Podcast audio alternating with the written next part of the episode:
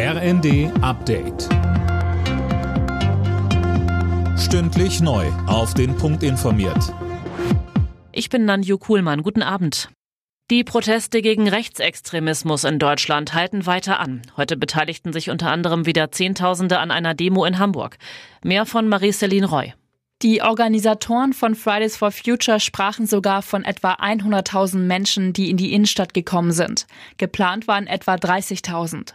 Dutzende Organisationen, Vereinigungen und Initiativen hatten wieder aufgerufen. Auch in anderen deutschen Städten war die Beteiligung wieder gut. In Mannheim und Aachen etwa waren es jeweils rund 20.000. Erst gestern hatte es auch in Düsseldorf eine Aktion in der Größenordnung wie heute in Hamburg gegeben. Pendler, Unternehmen, Politiker. Sie alle sind froh, dass der Megastreik im Personenverkehr der Deutschen Bahn schon kommende Nacht endet. Verkehrsminister Wissing rief die Bahn und die GDL dazu auf, jetzt verantwortungsvoll an einer Lösung im Tarifstreit zu arbeiten. Die Europawahl rückt immer mehr in den Fokus von SPD und FDP. Beide Parteien haben jetzt ihre Spitzenkandidatinnen für die Wahl im Juni festgelegt. Für die SPD geht die ehemalige Justizministerin Bali ins Rennen.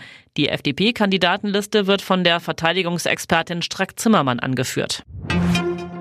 Wichtiger Sieg im Abstiegskampf der Fußball-Bundesliga für Union Berlin. Die Berliner holten gegen Schlusslicht Darmstadt einen knappen 1 0 Erfolg. Union bleibt in der Tabelle damit 15. und hat mittlerweile schon fünf Punkte Luft auf den Relegationsrang. Alle Nachrichten auf rnd.de